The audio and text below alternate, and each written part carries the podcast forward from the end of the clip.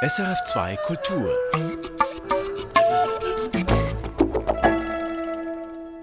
Im Menschen muss alles herrlich sein.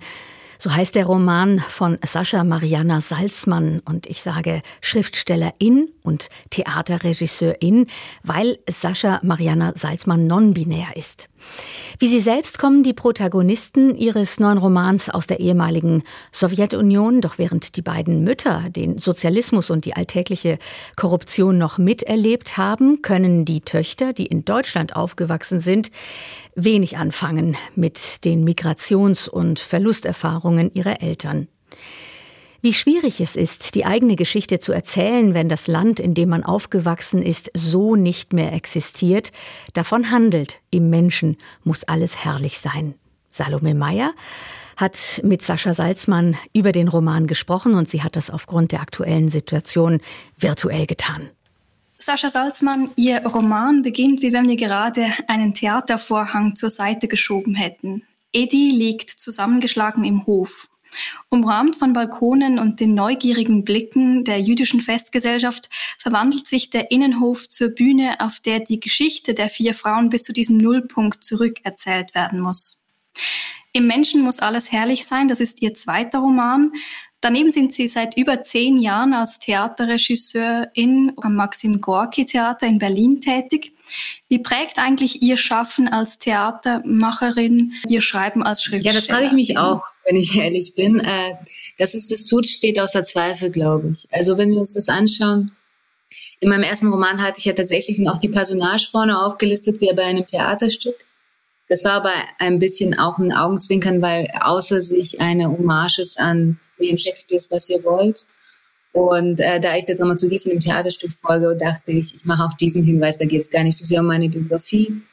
Bei Im Menschen muss alles herrlich sein. Es ist vielleicht so, dass ich ähm, sehr situativ vorgehen wollte. Und das hat zum einen was mit meiner Theaterpädagogik zu tun mit meinem Interesse dafür, jeder Figur einen sehr eigenen Stil zu geben, eine sehr eigene Sprache. Mich interessieren auch meistens Bücher, mit Stilen experimentieren. Also das heißt nicht nur einen Ton, einen Rhythmus die ganze Zeit durchziehen. Und so versuche ich das auch. Und das kommt natürlich aus dem theatralen Denken, dass jede Figur, also jede Schauspielerin, eine eigene Sprache hat, eine eigene Art aufzutreten. Das, hat Auswirkungen für das Buch. Das andere ist, dass ich ähm, sehr diese Zeit wiedergeben wollte. Der Roman fängt ja nach dem Prolog, den Sie gerade beschrieben haben, in den 70er Jahren in der Sowjetunion an. Und ich fand es so äh, auch irgendwie hatte das humoristisches Potenzial, das wirklich so wie ein Theaterstück dann zu erzählen. Ähm, der Titel selber ist ein Zitat von Anton Tschechow und Sie sehen, es gibt sehr, sehr viele weitere Hinweise. Ähm, genau, Sie haben gerade darüber gesprochen, wie dieses theatrale Denken natürlich Sie auch als Schriftstellerin prägt. Jetzt wäre natürlich die Frage naheliegend, wäre das auch ein Buch, das Sie auf die Bühne bringen würden? Ja, auch das ist äh, so ein bisschen die Frage, was ist der Sinn äh, von diesen Übersetzungen in andere Künste? Ich glaube, letzten Endes lässt sich jeder Stoff übersetzen. Wir haben ja auch Infinite Jest von Wallace mal auf der Bühne sehen dürfen. Letzten Endes hat jeder Stoff in, einer, in einem anderen Format auch irgendwie eine Relevanz. Die Frage ist immer, welche und kann man das als Theaterproduktion selber beantworten? Äh, Sebastian Nübling hat ja außer sich auf die Bühne gebracht, damals am Maxim Gorki Theater, also aus dem Roman ein Theaterstück gemacht, äh, mit seiner Crew ohne meine Beihilfe. Und darum habe ich auch sehr gebeten, weil ich damals noch gesagt habe, es gibt einen Grund, warum ich das Stück ganz anders schreiben würde als diesen Stoff. Ihr macht es, weil ihr eine Vision habt. Bei diesem Roman verhält es sich deswegen anders, weil ich ihn ähm, so situativ geschrieben habe, mit Dialogen, mit sehr konkreten Szenen. Die Frage ist, was würde ich davon wollen? Ähm, und ich glaube, es wäre schon interessant äh, zu sehen, ob man das in das heutige Deutschland übersetzen kann. Äh, da, wo der Roman ja endet, also er fängt in der Sowjetunion an und macht einen riesengroßen Bogen. Wir landen 2017 äh, während der Wahlen ähm, in Jena. Und ich glaube, es hätte viel, es hätte viel dem Stoff zu sagen. Ich finde es ja total interessant, dass Leute denken, wenn man schreibt, dann ist es fast egal, für welche Zunft man schreibt so verhält sich das natürlich nicht. Wenn man für die Bühne schreibt, schreibt man ja immer mit Körpern. Also das, was die Rezipientinnen sehen, sind Körper, die sich bewegen. Das heißt, mein Material sind echte Menschen. Äh, wenn man äh, weiß, es wird ein Buch, dann ist das Material tatsächlich dann der Computer, die Tastatur, letzten Endes die Worte, die Syntax, der Rhythmus, irgendwann das Papier, der Umschlag. Und insofern sind das unterschiedliche Denkweisen. Bei diesem Buch bin ich ausnahmsweise mal gespannt, ob man das andersrum und zusammendenken kann. Ja, das ist spannend, was Sie sagen zu den Körpern. Ich glaube, darüber werden wir nachher auch gleich noch sprechen.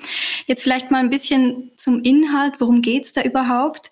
Im Menschen muss alles herrlich sein, beginnt in der Gegenwart. Am der Geburtstagsfeier von Lena, die eben 50 Jahre alt geworden ist. Und zu diesem Anlass reisen ihre Freundin Tatjana und ihre Tochter Edi aus Berlin nach Jena. Und auch Tatjanas Tochter Nina stößt dazu, als sie Edi, wir haben es auch eben gehört, im Hof zusammengekrümmt entdeckt. Um zu erklären, wie es dazu kommt, holt der Roman aus, er holt weit aus, er führt zurück in Lenas Kindheit, in die sowjetische Stadt Gorlovka der 70er Jahre und irgendwann lösen sozialistische Erziehungslager die Sommer bei der Großmutter in Sochi ab. Und als Lena sich mit Bestnoten für ein Medizinstudium bewirbt, ist es letztlich nicht so sehr ihre Leistung, sondern mehr die richtigen Kontakte der Eltern, die zählen und eben auch das Geld, das sie diesen Menschen geben. Jetzt, Sascha Salzmann, Sie sind selber 1985 in Moskau geboren und mit zehn Jahren mit Ihrer Familie als jüdische Kontingentflüchtlinge nach Deutschland gekommen. Wie haben Sie diese Zeit eigentlich erlebt, die Sie hier in diesem Roman auch beschreiben? Ich habe sie nicht erlebt. Und ich glaube, äh, deswegen habe ich diesen Roman geschrieben. Wissen Sie, Salome, ich finde nichts langweiliger, als das zu schreiben, was ich schon weiß. Also natürlich äh, bin ich ein großer Bewunderer von Autofiktion, ähm, Confessional Memoirs. Es gibt äh, wahnsinnig tolle Bücher wie die von Ania No. Ich, ich verbeuge mich vor so einem Werk, aber so arbeite ich nicht und so funktioniere ich nicht. Ich schreibe ja, um Dinge zuerst zu verstehen. Ähm, vielleicht können Sie sich erinnern, Samuel Beckett hat gesagt, ähm, Writing is seeing with your fingers. Und als ich es gelesen habe, dachte ich, auch da hat er wieder die richtigen Worte für einen Zustand, ähm, der mir immer wieder widerfährt. Äh, ich sehe erst Dinge, wenn ich sie schreibe. Das heißt, ich gehöre auch nicht zu den PlanerInnen. Äh, ich weiß nicht vorher, wo, was ich schreiben werde. Ich schreibe erst mal los und dann gucke ich, wohin es geht.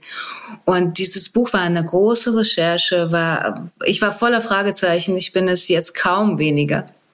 Äh, und das ist, glaube ich, das ist der Kick für mich beim Schreiben. Ich will alles wissen.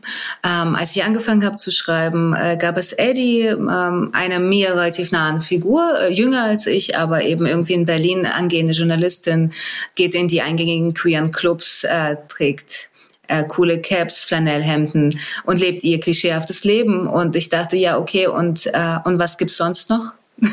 was ist hinter diesen vielen Fassaden, was ist hinter diesen vielen Kategorien. Und ich stieß auf Eddies Mutter Lena, die mich wahnsinnig interessiert hat, weil ich so wenig von ihr wusste. Ich wusste, sie ist in der Sowjetunion geboren. Und ich habe angefangen, äh, Interviews zu führen, zahlreiche Interviews mit Frauen, eben aus der Sowjetunion, heute in Deutschland lebend. Es gibt eine einzige Sache, die sie alle vereint hat. Die sind alle ungefähr im Alter meiner Mutter, also irgendwo in den 60ern geboren.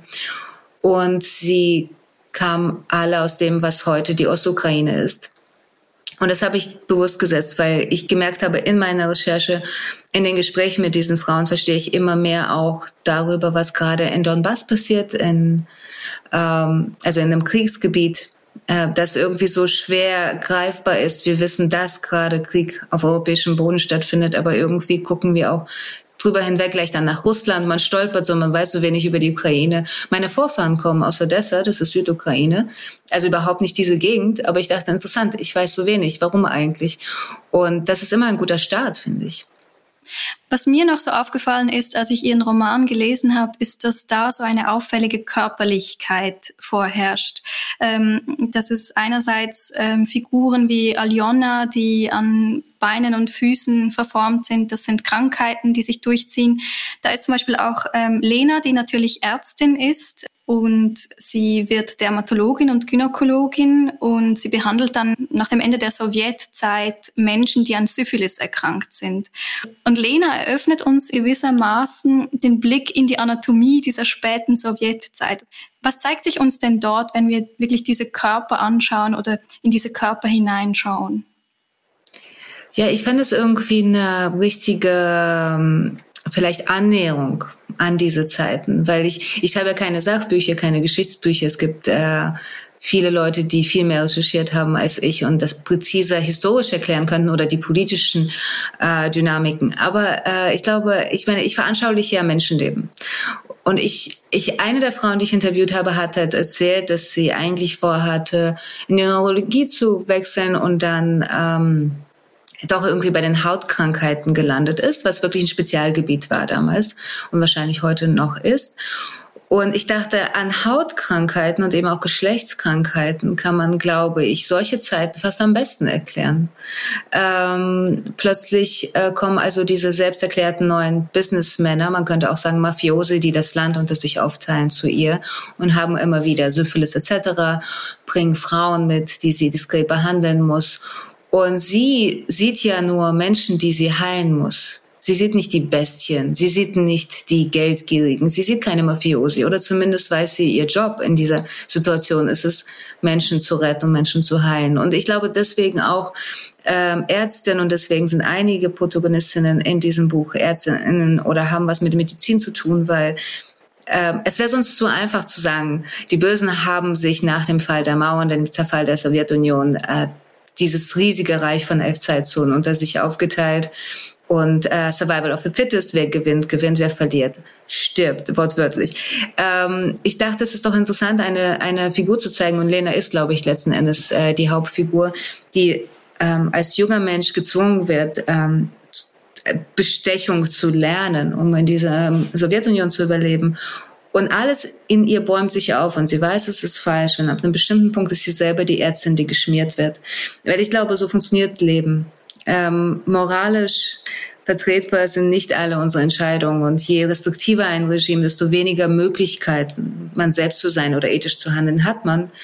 Ähm, und vielleicht ist es ja auch ein guter Bogen zu dem Titel, im Menschen muss alles herrlich sein, ist ja genau deswegen so ein zynischer Satz. Es ist so eine Forderung. Das ist tatsächlich eine Redensart. Mhm. Also es ist aus dem Theaterstück Onkel Vanya von Anton Tschechow entnommen und in der Sowjetunion hat man das oft gesagt, um zu sagen, lasst uns gemeinsam kollektiv herrlich sein, äh, wir müssen besser sein. Im Grunde genommen eine sozialistische Forderung, die man auf Hyperkapitalismus ummünzen kann und sagen kann, be your best, mhm. do better. Ähm, aber wie gemein ist es, von, das von Leuten zu verlangen, äh, die jeden Tag nicht wissen, ob sie ihre Kinder durchfüttern können in einem System, das zusammenbricht. Mhm. Und äh, das alles wollte ich irgendwie viel plastischer, viel näher an das konkrete Leben heranbringen, als eben diese Theorie, die ich schildere. Und deswegen Ärztin, deswegen diese Hautkrankheiten und deswegen auch, also ich meine, ich beschreibe tatsächlich immer wieder auch Leid und Tod und Verlust, weil ich glaube, das gehört genauso zum Leben dazu wie alles andere. Und ähm, es gibt auch eine Schönheit in den Trauerszenen. Es gibt eine Schönheit im Abschied. Ich glaube, danach habe ich gesucht, anstatt ähm, fröhliche Geschichten über eine Sowjetzeit äh, zu erzählen, die man vielleicht in irgendwelchen Silvesterfilmen sieht, aber die nicht ganz der Wahrheit entsprochen haben. Ja, das fand ich sehr eindrücklich, wie die Bestechung hier auch etwas ist, was ähm, nicht einfach nur Geld oder Güter betrifft, sondern mit Körpern auch handelt und, und mit einbezieht. Ja. Ähm, vielleicht gehen wir noch einmal einen Roman zurück, und zwar Ihr erster Roman hieß Außer sich, für den Sie für den Deutschen Buchpreis nominiert wurden. Der handelt auch vom Ende der Sowjetzeit und von der Migration nach Deutschland äh, über mehrere Umwege. Und auffällig in diesem Roman ist die Geschlechterambivalenz. Und das ist ja etwas, was jetzt in diesem Roman auch wieder Thema ist, gerade an der Figur, die Sie vorher genannt haben, an Edi, ähm, die vielleicht auch so als erste Figur bei diesem Roman da war. Auch da hängen Geschlechteridentität und Migration, könnte man vielleicht sagen, auf eine intrikate Weise zusammen. Wie würden Sie sagen, geht das zusammen in diesem Roman? Also ähm, ich würde ja sagen, in Außer sich meinem Debütroman geht es um das Verschwinden von Grenzen. Und es fängt damit an, dass eine Frau in ein unbekanntes Land kommt, äh, das äh, erstmal ähm, augenscheinlich nichts mit ihrer Biografie zu tun hat. Also eine Jüdin aus Deutschland geht in die Türkei. Äh, und der Weg macht nicht sofort Sinn. Und irgendwann fällt ihre Sprache weg und ihr Geschlecht weg. Und alles verschwimmt und sie springt 100 Jahre zurück. und äh, ihre, ihre Familiengeschichte wird erzählt und wenn wir zu ihr zurückkommen, ist sie keine sie mehr. Insofern würde ich sagen, im weitesten Sinne geht es bei Außer sich um die Dehnbarkeit von Identitätskategorien. Trotzdem hoffe ich, dass es auch um mehr geht, aber das, was Sie ansprechen, würde das vielleicht äh, zutreffend beschreiben. Und das spielt natürlich in meinem zweiten Roman Im Menschen muss alles herrlich sein überhaupt gar keine Rolle, sondern äh, da geht es eben um ein sehr starres System.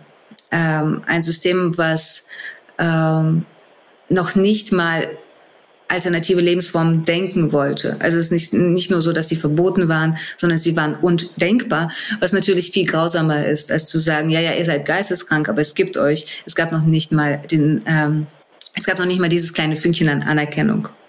Ähm, ich glaube, dass ähm, der Unterschied zwischen den zwei Büchern für mich am radikalsten darin ist, wie äh, wie ich sie geschrieben habe, außer ich finde sie ja mindestens vier Sprachen. Also ich habe die, Haupt, die, die vorherrschende Hauptsprache ist Deutsch, dann gibt es Russisch, Türkisch und Englisch. Und es spielt natürlich für den Inhalt des Buches eine Rolle. Und für mich kommt immer die Form aus dem Inhalt. Und dann muss ich das die Balance halten. Ästhetik ist enorm wichtig. Aber wie ich ästhetische Fragen löse, kommt für mich immer aus dem, was erzählt wird. Nun musste ich aber für Menschen muss alles herrlich sein in meinem Kopf die gendern.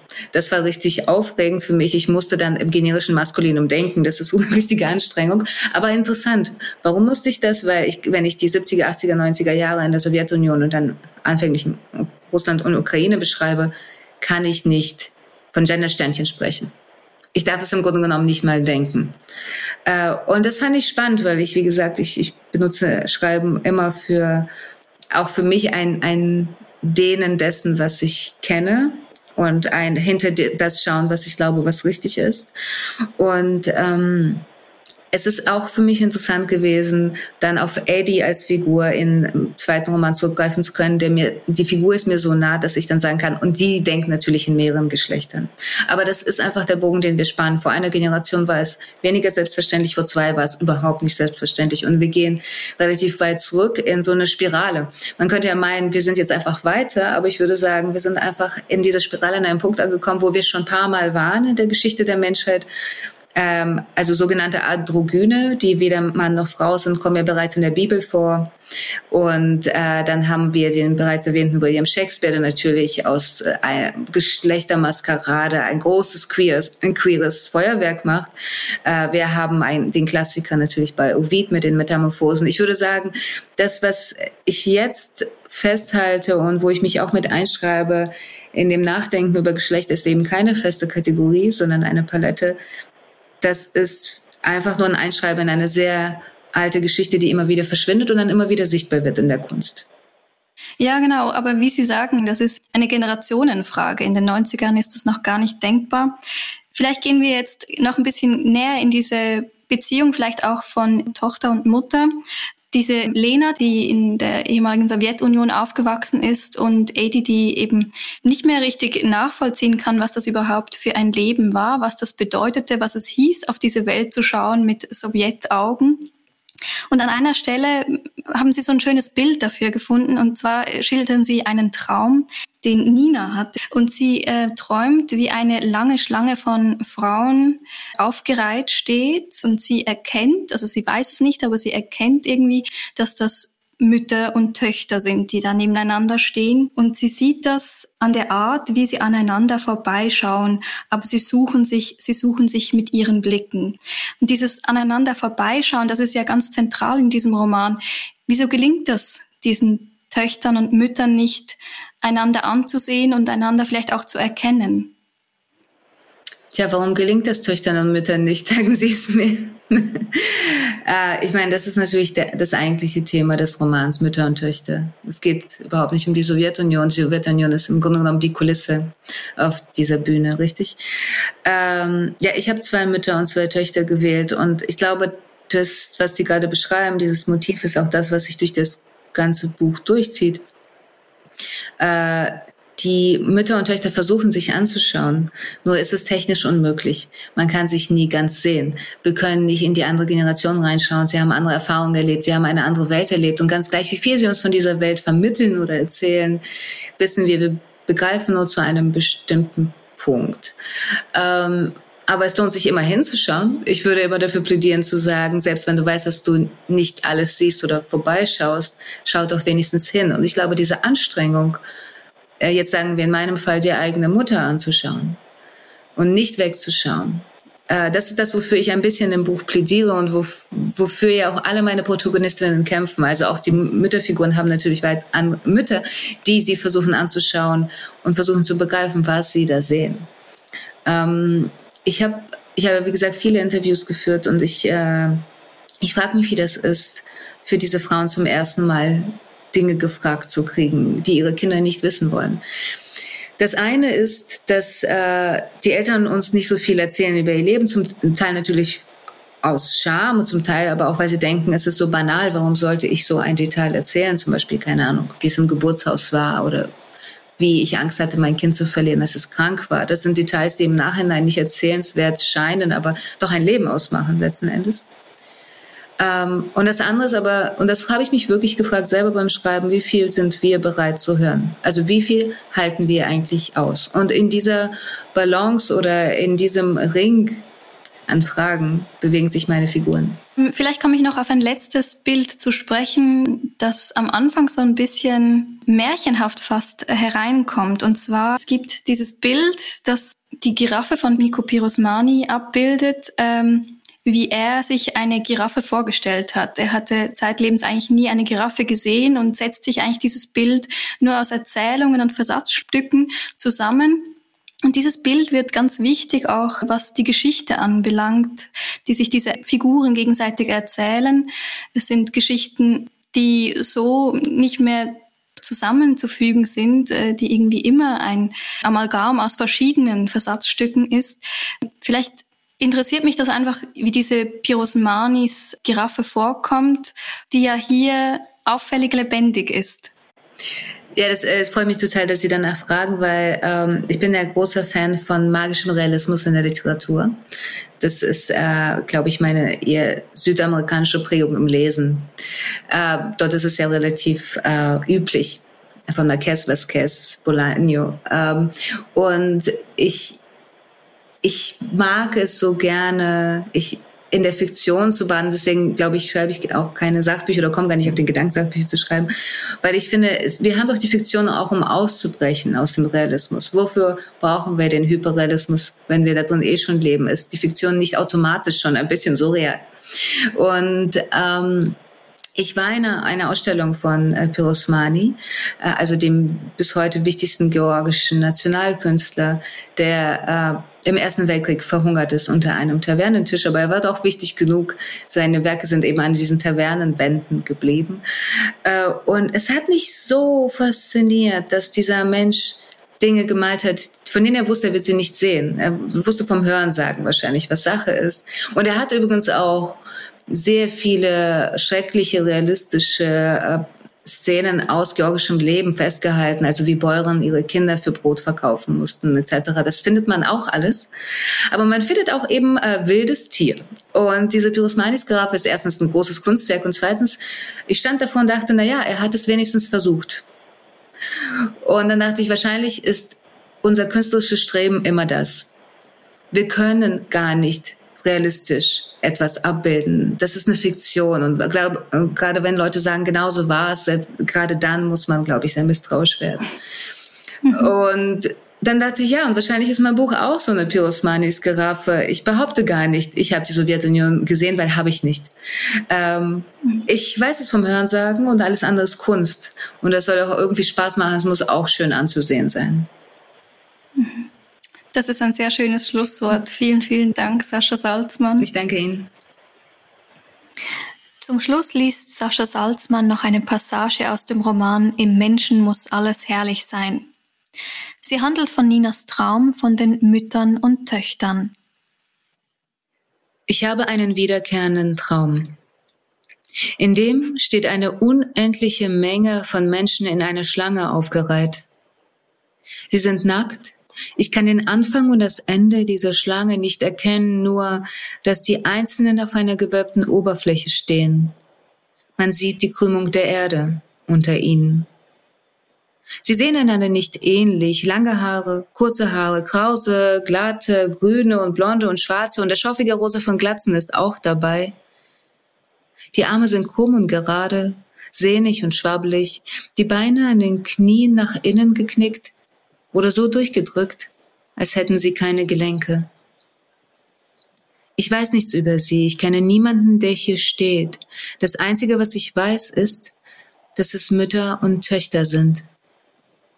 Eine Frau steht hinter der anderen und die Mutter der einen ist die Tochter der nächsten. Das erkenne ich nicht an den Baumring ihrer Haut. Sie haben kein Alter.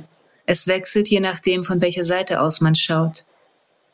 Als hätten sie ihre Gesichter in diese Face-App geladen, die errechnet, wie man irgendwann als Kreis aussehen wird. Mal taucht dasselbe Gesicht als Großmutter auf, mal als Kind. Dass es Mütter und Töchter sind, verstehe ich an der Art, wie sie aneinander vorbeischauen. Aber sie suchen sich. Sie suchen sich mit ihren Blicken. Sie stoßen die Vordere an, versuchen auf sich aufmerksam zu machen. Eine Frau steht hinter der anderen und klopft mit ihrem mehrmals geknickten Zeigefinger gegen das Schulterblatt derer, die vor ihr steht. Wie ein Specht mit seinem Schnabel. Dok, dok, dok, dok. Dok, dok, dok, dok.